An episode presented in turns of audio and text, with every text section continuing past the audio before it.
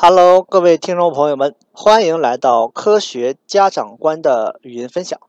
今天呢，我们将和各位听众一起探讨早恋这个话题。那么说起早恋呢，很多父母啊会容易去回避它，生怕呀早恋这样的一种洪水猛兽影响孩子的成长。实际上呢，对于孩子而言，当他逐渐长大的时候，自然而然的就会面临早恋的问题。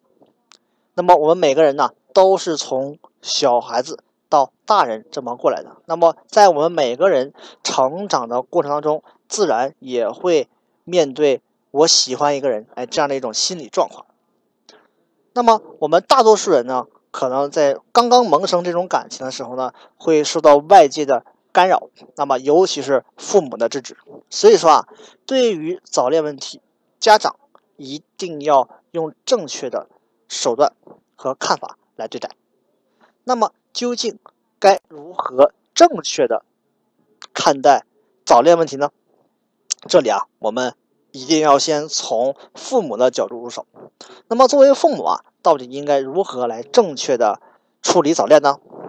第一点啊，我们的一定要注意，对于孩子来讲。他的早期情感是很难避免的啊，是及时要体验的，因为呢，他自然而然的就会面临这样的一个过程，也会到这样的一个阶段。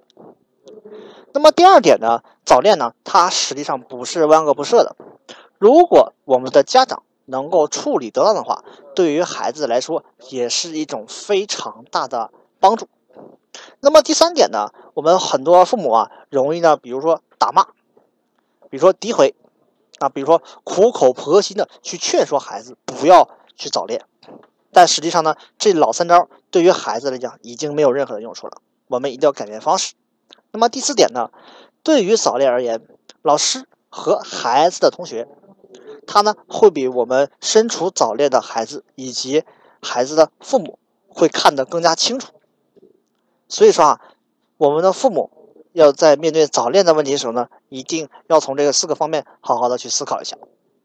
那么，既然我们知道父母应该如何看待早恋，那么作为早恋的主体，孩子他应该如何去看待呢？那么第一点啊，我们一定要知道，孩子如果萌生了这种早期情感，他呢并非一定要表现出来，是可以隐藏在自己心里的。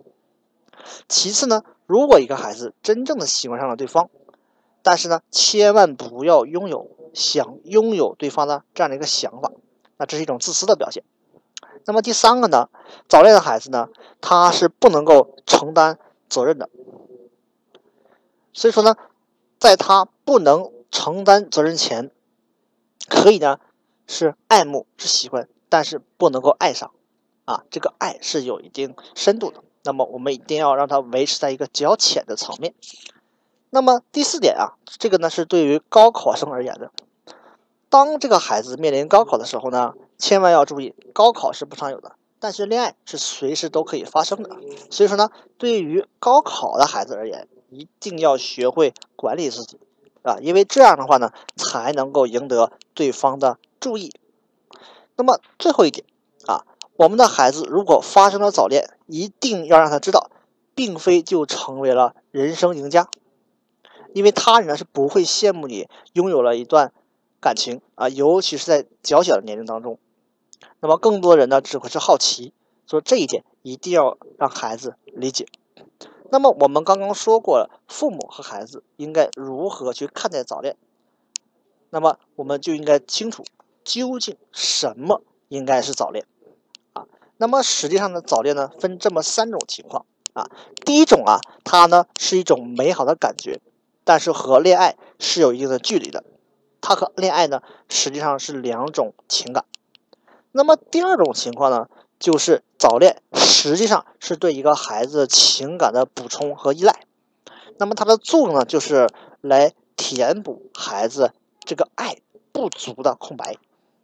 那么对于早恋的第三种情况，就是双方是相互欣赏的，那么这个时候呢，早恋。就有可能会步入到恋爱的这样一种状态，那么这是早恋的三种情况，是由浅及深来分开的。那么，既然我们已经知道了早恋的三种情况，我们就可以找到应付这三种情况的措施。那么，对于第一种情况，我们可以采取冷处理的方式。那么，它的目的呢，就是要转移孩子的注意力，在早恋还没有开始之前，就减少他对孩子的影响。那么，对于第二种情况，我们呢可以用父母的爱啊来换回孩子，那么帮助孩子呢在除早恋外的其他方面去找到自信，那么减小孩子的压力。对于第三种情况，我们呢就不要多加干扰，因为此时已经进入到了一个恋爱的状态，那么这个时候呢就应该让孩子们的这个爱情啊顺其自然，因为只有这样才能够降低这个。伤害。那么我们已经知道了应对早恋的三种情况所对应的方式。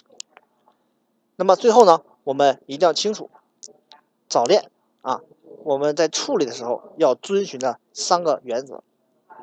第一个原则就是在早恋发生前，尽量让孩子避免啊，或者说尽量延长早恋发生的时间。